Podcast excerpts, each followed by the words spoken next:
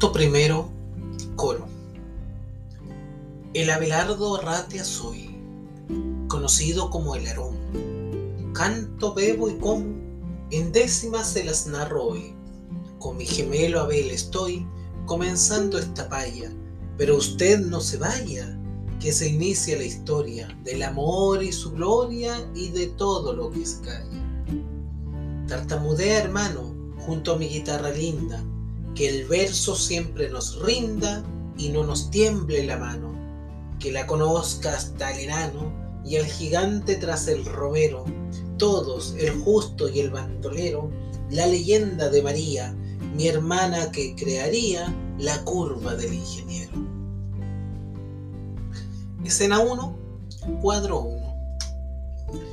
Sector rural, pleno campo, entre Florida y Quillón. Dos hombres se encuentran. Uno lleva una montura al hombro y el otro lleva a caballo del animal. Penden cuerdas de ellas. Arrastra a cinco personas, aparentemente sin conciencia. Guaso. ¿Qué hace acá? Todavía no se cumple el contrato.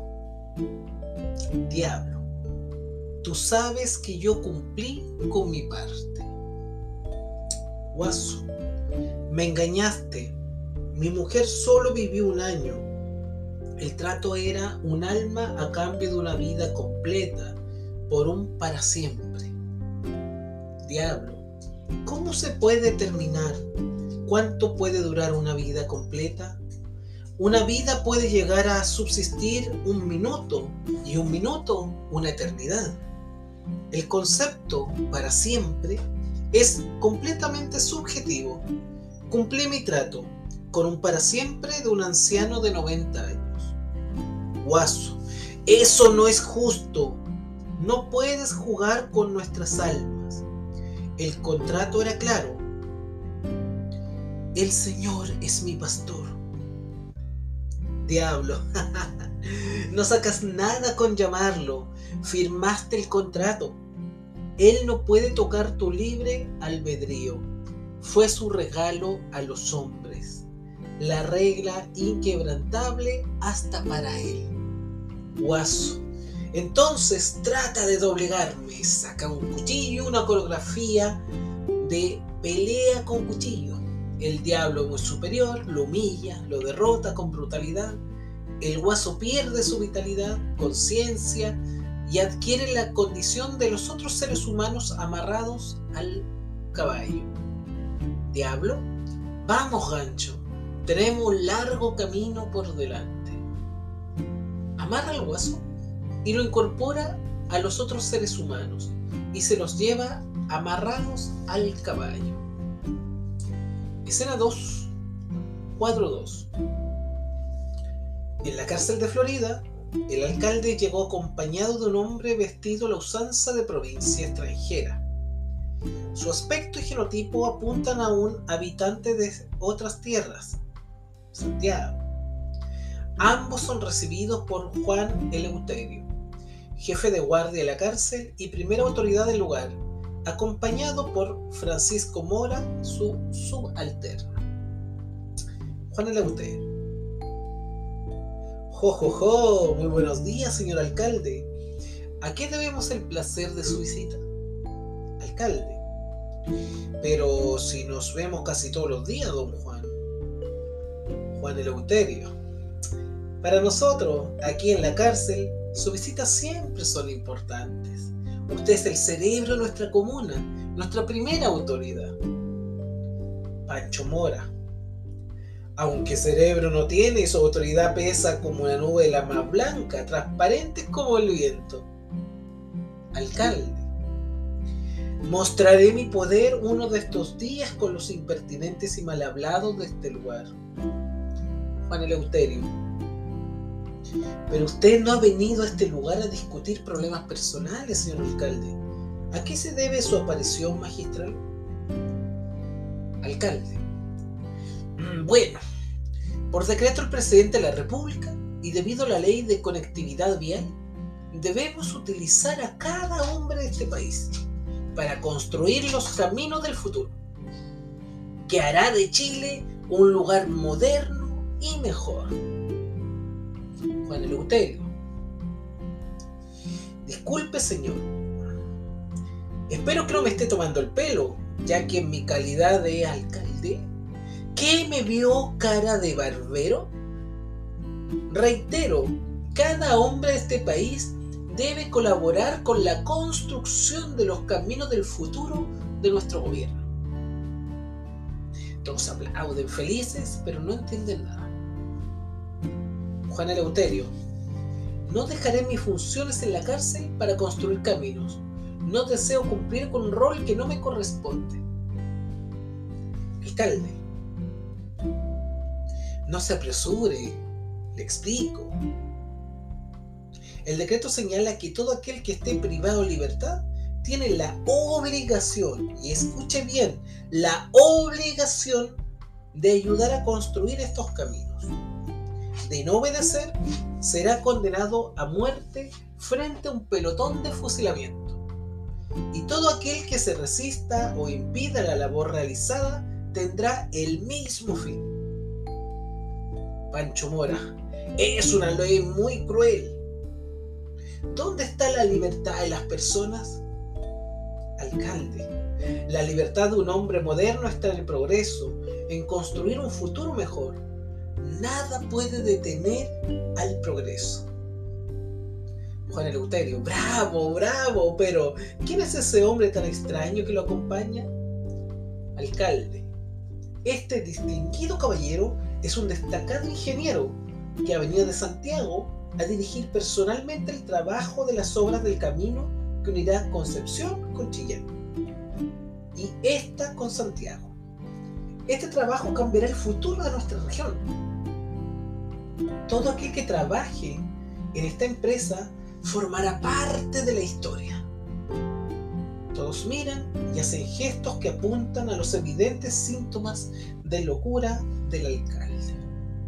Así comienza esta extraordinaria obra dramática llamada La curva del ingeniero, del escritor chileno Alejandro Ruiz Norambuena, que será el libro que vamos a analizar el día de hoy aquí en Liberarte con JP, donde los libros vuelan hasta llegar a tus oídos.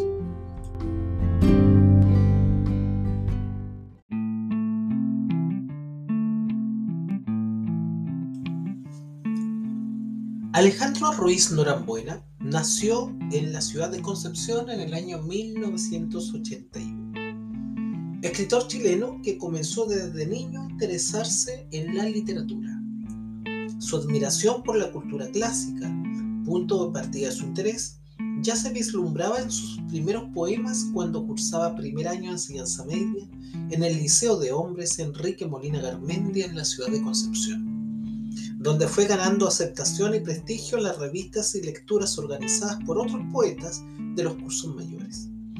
Su clara vocación de crear e investigar pronto lo llevaron a ampliar su repertorio y, como natural consecuencia, a continuar estudios especializados en la Universidad de Concepción, donde obtuvo su título de profesor de enseñanza media en español en el año 2005.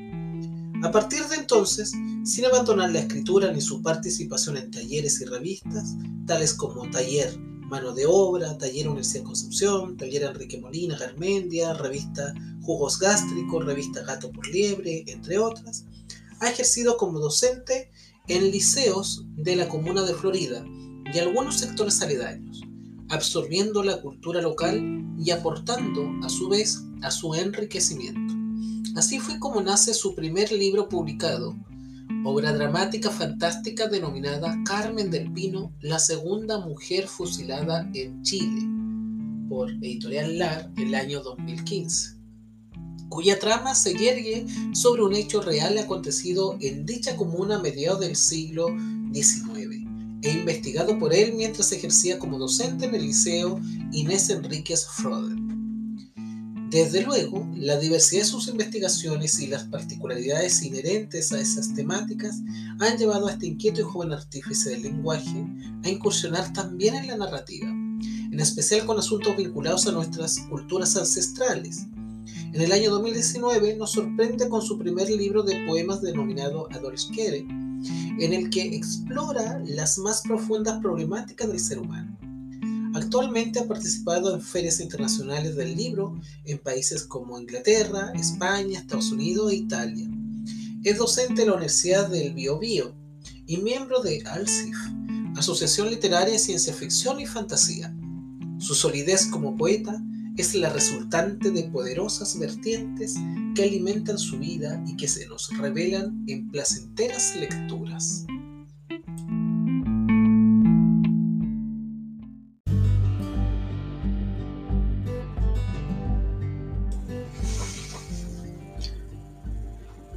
Resulta un ejemplo evidente de que el tiempo transcurre de distintas maneras cuando se lee la obra La curva del ingeniero del escritor chileno Alejandro Ruiz Norambuena.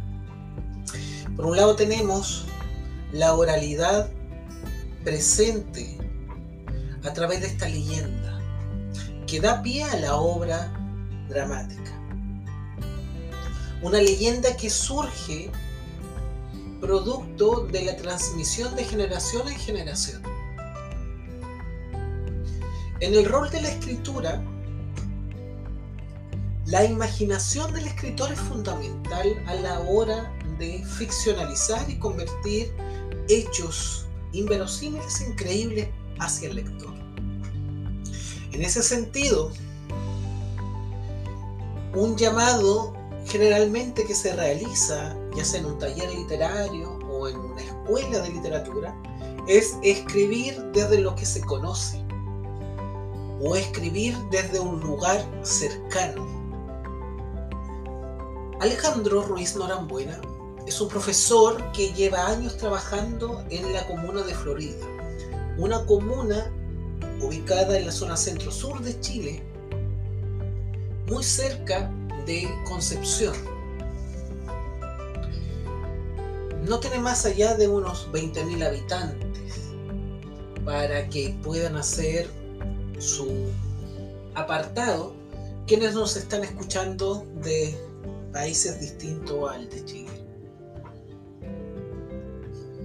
Pero lo que garantiza el éxito de este libro es que el escritor profundiza a partir de lo que conoce, se empapa en la tradición local. En un mundo en donde parece que el progreso y lo inmediato, mientras más global se es, parece que mejores resultados se obtendrán, acá hay una intimidad, una vuelta a lo nuestro, a lo local, a lo cotidiano, a la tradición, a historia que quizás las generaciones actuales no las conocen, pero que sí fueron réplica de sus antepasados. Alejandro Ruino Norambuena en la curva del ingeniero acomete ese trayecto, vincular pasado con presente para proyectarlo hacia el futuro. Realiza el proceso de investigación a través del cual llega a estos resultados que se traslucen en una leyenda que dio pie a una obra dramática. Pero hablemos de la obra dramática propiamente tal. Tenemos por un lado al alcalde, que como toda autoridad local tiene detractores y tiene un sector que fervientemente le apoya. Pero el alcalde quiere estar de acuerdo con los nuevos aires que están sucediendo a nivel global y a nivel nacional, que tiene relación con el progreso. Y aquí no puedo dejar de mencionar a, Domingo Faustino Sarmiento con su obra Facundo, en donde ya mencionaba en el siglo XIX, en este libro, el sentido de la civilización versus la barbarie el progreso frente a lo barbárico, a lo salvaje. Parece que todo lo que sea la tradición, lo que se queda enclaustrado en ese mundo, está bajo un régimen opresor que impide a las nuevas generaciones disfrutar de las garantías y virtudes que ofrece el progreso, el capitalismo, la globalización, todo lo que puede surgir desde este concepto de la nueva aldea que alguna vez propuso McLuhan. Parece que esta civilización que está ocurriendo en Florida busca lo que a nivel nacional está pasando del progreso, en este caso el progreso vial. Caminos que conecten las ciudades para que el país esté interconectado. Hasta ahí no hay problema. El progreso siempre será bienvenido. Pero cuando ese progreso no se limita a simplemente ver las variables a considerar, entre ellas el territorio, la identidad, las personas que cohabitan, los lugares que hablan, que corresponden y que pertenecen, se convierte muchas veces en un sistema opresor. En pos del progreso hemos visto cómo los bosques han sido talados para realizar monocultivos. En pos del progreso hemos visto cómo las costas de nuestro país, y me imagino que las costas de muchos países a nivel mundial, están siendo altamente contaminadas y una extracción abrumante de la fauna submarina. A niveles casi que tienen que haber precauciones, porque si no, muchas de estas especies podrían estar en peligro de extinción. Todo sea en función del progreso, todo sea en función del desarrollo. Este progreso está en pos de este alcalde, que quiere a cualquier costa que Florida sea parte de esta realidad. Y para esto, el progreso tiene el nombre de un camino, pero también tiene la simbología de una figura que se encarga de trasladar aquello a hacerlo una realidad, que la idea se convierta en algo concreto. Y eso es el ingeniero.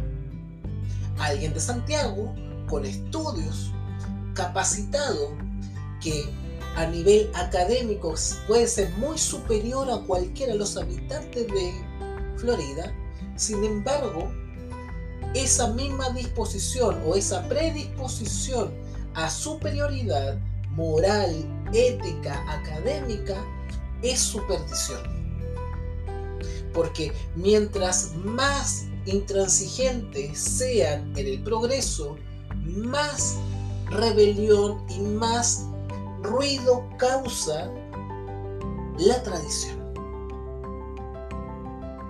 Una carretera es sinónimo de progreso, sin lugar a dudas. Pero ¿qué lugares ocupa? ¿A qué costo? Eso es lo que plantea este libro, La curva del ingeniero, en donde la leyenda manifiesta que finalmente en un lugar donde debió haber sido una línea recta, finalmente hay una curva para respetar un espacio, un lugar. Ahí está el amor entredicho, pero también está la muerte. Está algo propio de el campo chileno y me imagino también del campo latinoamericano, que el sentido del diablo, el colúo, el cachudo, como quieran decirle, que está presente en nuestras tradiciones donde agricultores, campesinos realizan pactos con ellos para que le vaya bien. Pero ¿quién puede engañar al diablo? Fausto en Goethe hace siglos atrás lo intentó hacer con dramáticos resultados. Es imposible engañar a una figura concebida para ser el rey del engaño, el rey de la maldad, el rey de la crueldad y el rey de todo lo malvado. Desde esa concepción entonces, la curva del ingeniero transita bajo estas distintas aristas. la oralidad, el sentido de pertenencia a un lugar donde el escritor demuestra su vinculación con el medio, no solamente un aporte en lo educacional, sino también un aporte en lo cultural, el sentido de progreso, de cómo se empapan las pequeñas localidades con los progresos sin perder sus esencias. Y quizás eso es lo fundamental. Tratar de comprender de que no es lo que plantea Sarmiento, una bipolaridad, o eres civilización o eres barbarie. No por el hecho de conservar algunas raíces o tradiciones, eres contrario al progreso. Sin embargo, no por el hecho de ser pro, abierto a los cambios, a lo adelanto, significa que esa actitud sea la correcta. La mesura y el entendimiento deberían ser las esencias del ser humano. Cuando se pierde esos sentidos, estamos ante la lógica de que parece que los intereses propios están por sobre los intereses de una comunidad. Y el sentido de comunidad transita en el libro La curva del ingeniero. Es un libro maravilloso, una obra dramática que esperamos algún día también podamos disfrutar en su versión teatral.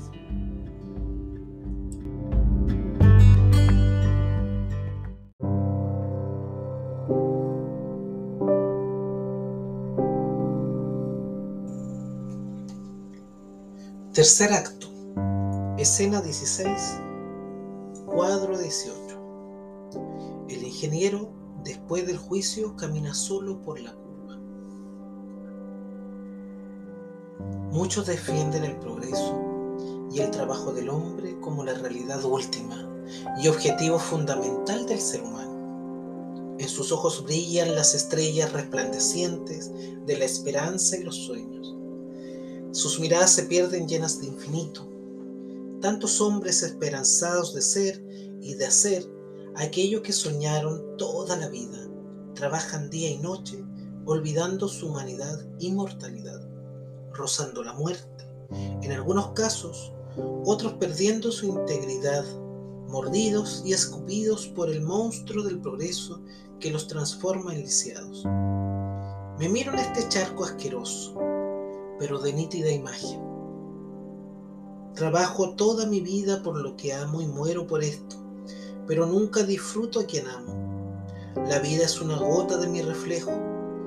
Amar lo que hago, pero sin cobijarme en los brazos del amor. Trabajar sin descanso para carecer de aquello por lo que lucho. ¿Qué es vivir en una instancia como esta? ¿De qué evolución me habla mi corazón? Me miro en este turbio charco y se ríe de mí el animal más involucionado y asqueroso del mundo. Él disfruta de su condición. Él ama lo que es junto a con quienes reafirman su felicidad en el abrazo, en la compañía del roce, del afecto. Aquí estoy creando para la evolución de mi especie, para el progreso de la especie humana. Agilizo la vida para hacerla atractivamente miserable.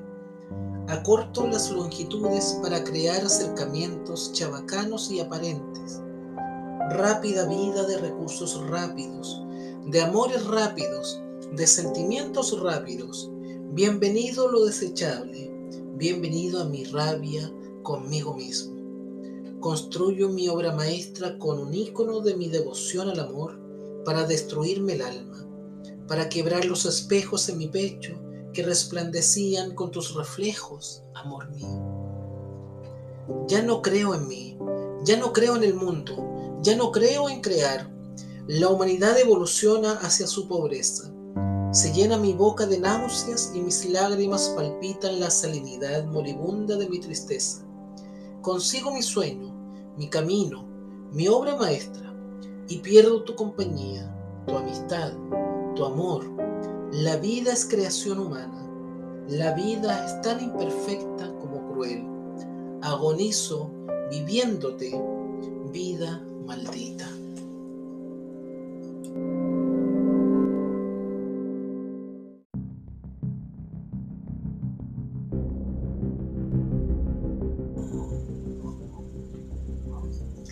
El progreso y la tradición no son figuras incompatibles, como el amor y la muerte.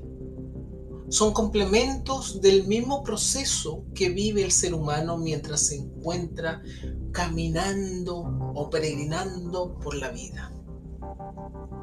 La forma o en la medida en que estos elementos logren convivir harán de que una comunidad y que una persona pueda crecer. El sentido de pertenencia, el sentido de identidad son fundamentales. De la misma manera que el desarrollo y el bienestar de las personas a raíz del progreso. La curva del ingeniero nos propone aquello. Ver el pasado, analizarlo en el presente para proyectarlo en el futuro toma la tradición de la leyenda para trasladarlo a un diálogo de una obra dramática, bajo el mismo lema de convertir aquello que era un susurro ya en una exclamación. Y desde ese punto de vista, todo el resultado es en beneficio para nosotros. Es una obra fundamental dentro de la bibliografía del escritor Alejandro Ruiz Norambuena, en la cual hace un análisis exhaustivo de una vivencia y sobre todo del comportamiento de las sociedades y de cómo las pequeñas localidades se ven afectadas bajo la amenaza o la oportunidad del progreso.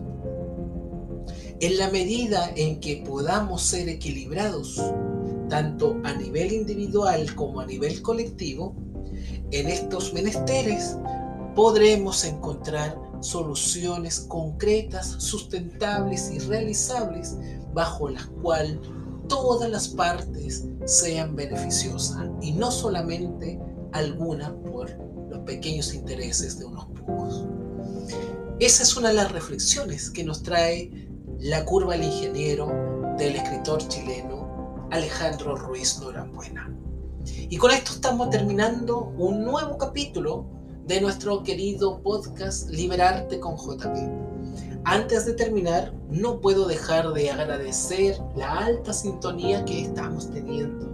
Agradecer que nos estén acompañando las recomendaciones que nos están dando de sus libros y por sobre todo mencionar a los países desde los cuales tenemos auditores con nosotros. Chile, México, Argentina, Estados Unidos, Colombia, España, Perú, Ecuador, Guatemala, Bolivia, Brasil, Alemania, Costa Rica, Francia, Uruguay, Irlanda, El Salvador. Un abrazo fraterno al Reino Unido, Eslovaquia, Canadá, Paraguay, Suecia, República Dominicana, Italia, Panamá, Noruega, Honduras, Australia, Nicaragua, Bélgica, Suiza, Austria, Venezuela, Países Bajos, Rusia, República Checa, Turquía, Nueva Zelanda, Japón, Polonia, Puerto Rico, Rumania, Israel, Dinamarca, Portugal, la India, China, Hungría, Camerún, Ghana, Andorra, Filipinas, Cuba, Finlandia, Vietnam, Marruecos, Ucrania, Sudáfrica. Un abrazo fraterno también para Serbia, Bulgaria, Taiwán, Malta, la isla de Guadalupe, Malasia, Tailandia, Azerbaiyán, Islandia, Irak, Túnez, Guinea Ecuatorial, Grecia, Estonia y Belice.